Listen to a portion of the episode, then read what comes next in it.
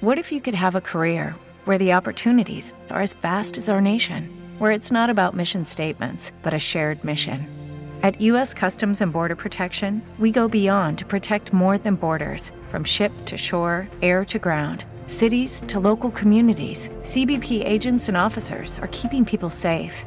Join U.S. Customs and Border Protection and go beyond for something far greater than yourself. Learn more at cbp.gov/careers. Lalo y Lola.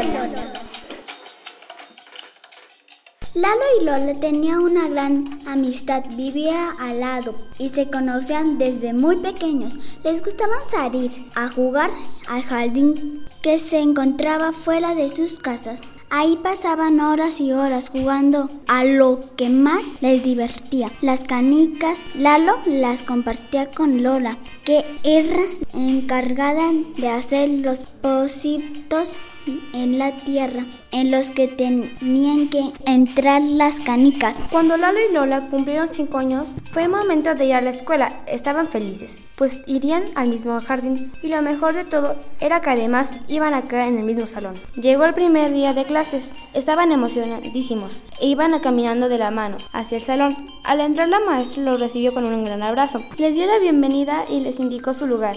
Lalo notó que en la mesa donde estaba sentado solo había niños.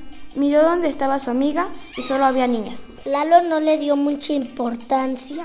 Conoció a Isa y a Eri y platicó con ellos con sus juegos favoritos. Por su parte, Lola conoció a Ana y a Karen. Platicaron también de sus juguetes favoritos.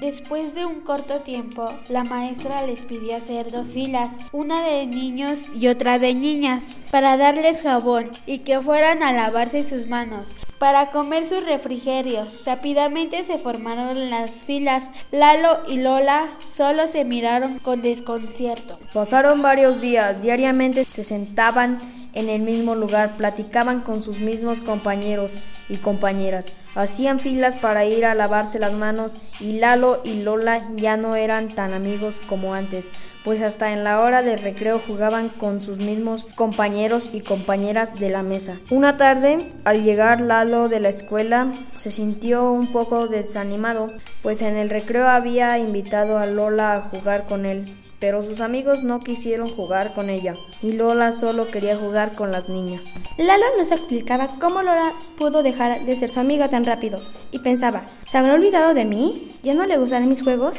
Lalo se sentía muy triste. De pronto vio a su repisa esa bolsa de canicas con la que tanto se divertían con Lola, con la que pasaban horas y horas divirtiéndose. Así que se le ocurrió una gran idea. A la mañana siguiente, después de las primeras horas de clase, salieron al recreo. Lalo había llevado en su mochila las bolsas de canicas y la cogió para jugar con ellas.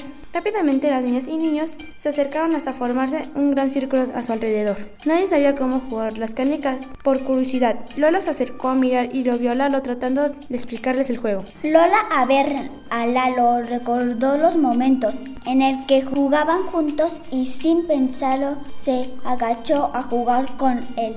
Lalo la miró y, y, le sonrió. Enseñaron a todos y a jugar y Lalo les compartió sus canicas. Ese recreo fue diferente a todos, ya que niñas y niños jugaron juntos y pidieron a Lalo que llevara sus canicas a diario para seguir divirtiéndose. Así comenzaron a cambiar los días en la escuela. Niños y niñas convivían realizando juntos las mismas actividades y se dieron cuenta que podían divertirse. Un día, al entrar al salón, la maestra se sorprendió, pues la mesa ya no eran de niños y niñas, sino que estaban puestas todas juntas conviviendo. Pidieron a la maestra que les dejara como habían elegido y que no los separara. La maestra accedió a su petición y notó la importancia de que los niños y las niñas ya no estuvieran separados, por lo que, por primera vez, les pidió hacer una sola fila. A partir de entonces, Lalo y Lola pudieron seguir disfrutando de la amistad de siempre.